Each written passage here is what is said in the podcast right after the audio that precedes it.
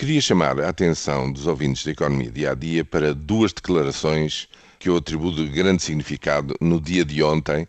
A primeira do porta-voz do Conselho de Ministros, Marcos Guedes, que afirmou estar a chegar ao fim esta revisão em curso do programa de assistência a Portugal, a oitava e nona revisões. Naturalmente, disse ele, eh, estará a chegar ao fim, dando a entender que na próxima semana, nos próximos dias, se chegaria a um acordo entre a Troika e o Governo. Esta é a primeira.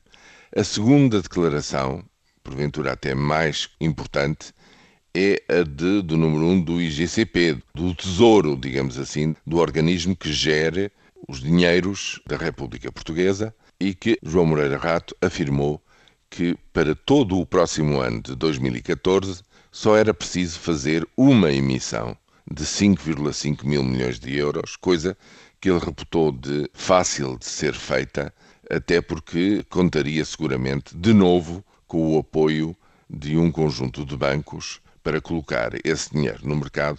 Portanto, seria uma, mais uma vez uma emissão dita sindicada, como aquela que ocorreu há 10 anos, feita evidentemente conduzida pelo mesmo organismo.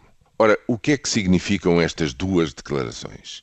Significam que há uma vontade muito grande de dar sinais aos mercados da dívida pública portuguesa de que não há razão para existir esta febre de desconfiança, na medida em que não só a gestão eh, da dívida e das suas obrigações no próximo ano está quase praticamente coberta, já, em primeiro lugar, como há um acordo político de fundo com a Troika, o que significa que há, chegar ao fim esta revisão, há um pleno acordo para aquilo que se tem que fazer até o fim do programa de assistência, isto é, no ano de 2014.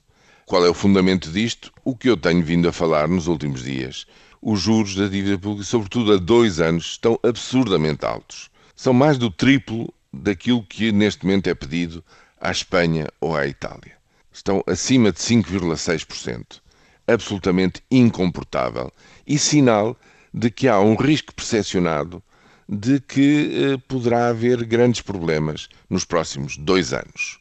Ora bem, nos próximos dois anos, o risco que existe neste momento, basicamente, é um risco político de não se saber exatamente como se vão conduzir as coisas quando acabar o programa de assistência em maio do próximo ano.